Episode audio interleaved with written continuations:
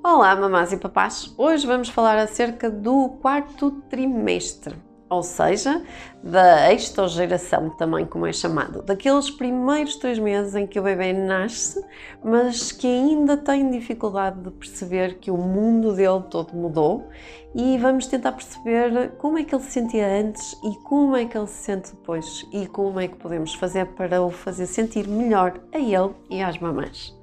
Como já me ouviram dizer, em termos de evolução da nossa espécie, os bebês acabam por nascer cedo demais. O final da gravidez aos 9 meses para o desenvolvimento cerebral ainda é um nascimento precoce. Significa que nos próximos meses após o nascimento, o bebê ainda se vai desenvolver, nomeadamente ao nível do seu cérebro, de uma forma estonteante, absolutamente inigualável em outra qualquer fase de desenvolvimento.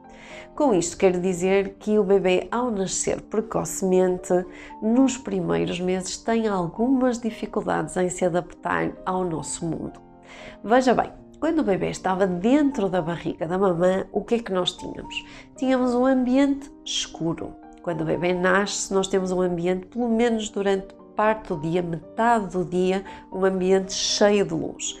Logo aí temos uma diferença. Depois, o bebê estava sempre coladinho à mamã, andava suspenso, ou seja, como se estivesse no colo dentro da barriga da mamã. Quando nasce, estima-se que anda cerca de 40% das horas do dia ao colo. Portanto, uma mudança radical, porque os outros 60% o bebê acaba por estar deitado ou uh, na sua cadeirinha, mas de algum modo em eh, espaços mais frios e de costas, coisa que não acontecia dentro da barriga da mamã, onde tínhamos uma temperatura quentinha e onde estava um ambiente úmido e o bebê se encontrava em posição fetal, completamente encolhidinho.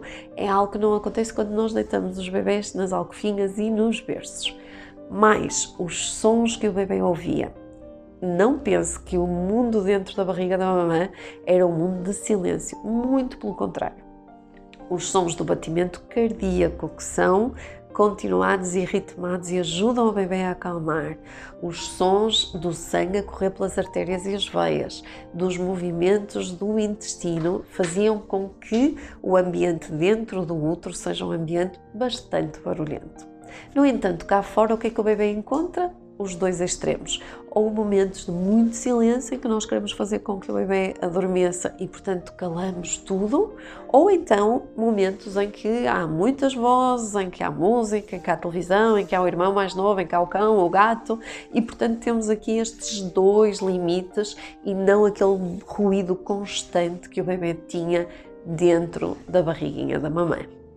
Mas o bebê nunca tinha fome nem sede porque tinha sempre comidinha e bebida on demand, ou seja, sempre que ele precisava. O que não acontece quando o bebê nasce, uma vez que nós tendemos a dar, a entrar assim numa agenda de mamadas e, portanto, às vezes o bebê pode efetivamente estar com sede ou estar com fome e não conseguir sinalizar isso.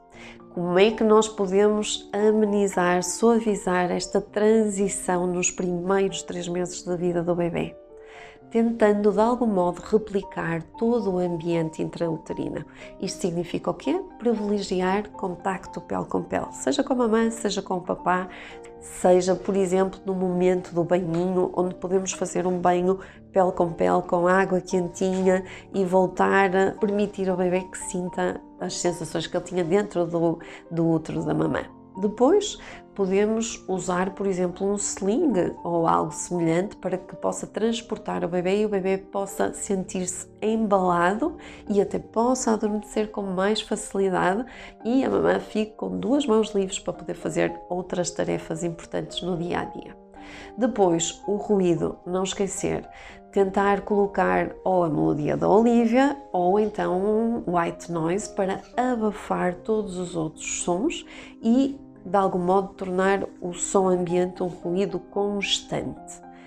Para além disto, não se esqueça da temperatura e da luminosidade, não permitir que haja grande luz no bebê, embora progressivamente possamos ir expondo o bebê à luz natural, especialmente durante a manhã, para ajudarmos a que o seu ritmo circadiano se vá desenvolvendo.